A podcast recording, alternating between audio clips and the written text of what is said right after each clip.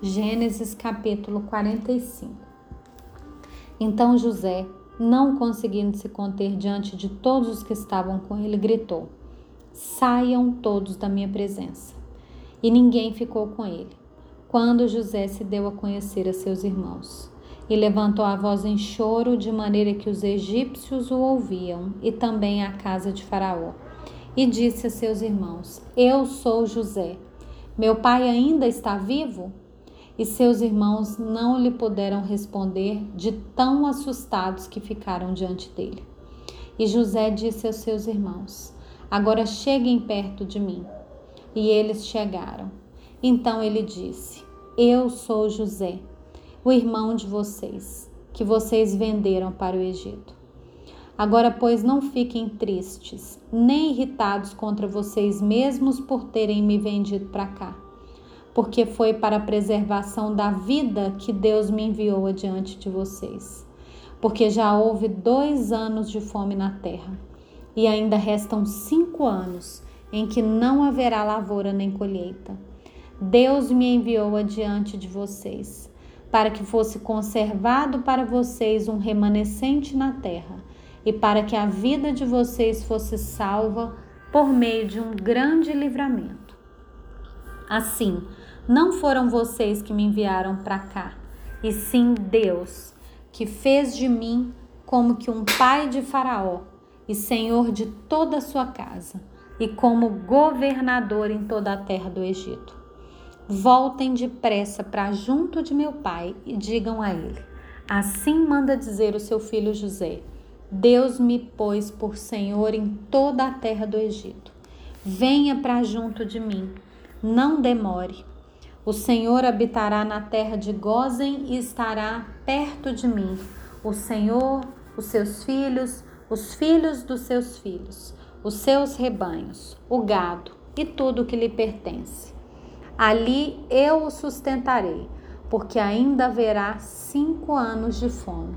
Do contrário, acabará empobrecendo o Senhor a sua casa e tudo que lhe pertence. E José continuou: Eis que vocês mesmos estão vendo, e meu irmão Benjamim vê também que sou eu mesmo quem está falando com vocês. Anunciem ao meu pai toda a minha glória no Egito e tudo o que vocês puderam ver. Vão depressa e tragam meu pai para cá. E lançando-se ao pescoço de seu irmão Benjamim, chorou. E abraçado com ele, Benjamim também chorou. José beijou todos os seus irmãos e chorou abraçado com eles. Depois os seus irmãos falaram com ele. Fez-se ouvir na casa de Faraó essa notícia. Chegaram os irmãos de José, e Faraó e seus oficiais ficaram contentes com a notícia. Então Faraó disse a José: Diga aos seus irmãos que façam o seguinte: carreguem os animais e voltem para a terra de Canaã. Peguem o pai e as famílias de vocês e venham para junto de mim. Eu lhes darei o melhor da terra do Egito, e vocês comerão a fartura da terra. Ordene que façam também isso. Levem da terra do Egito carretas para trazer os filhinhos e as mulheres de vocês. Tragam o pai de vocês e venham. Não se preocupem com as suas coisas, porque o melhor de toda a terra do Egito será de vocês. E os filhos de Israel fizeram assim. José lhes deu carretas, conforme a ordem de Faraó, também lhes deu mantimento para a viagem. A cada um deles deu roupas novas, mas a Benjamim deu trezentas moedas de prata e cinco roupas novas.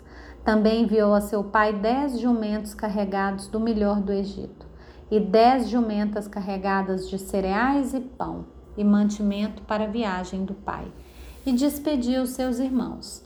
Ao partirem, disse-lhes: Não briguem pelo caminho. Então partiram do Egito e vieram à terra de Canaã a Jacó, seu pai, e lhe disseram: José ainda vive e é governador de toda a terra do Egito.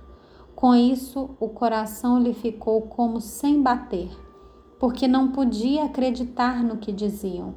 Mas quando eles lhe contaram tudo o que José havia falado e Quando ele viu as carretas que José havia mandado para levá-lo ao Egito, o espírito de Jacó, o pai deles, reviveu.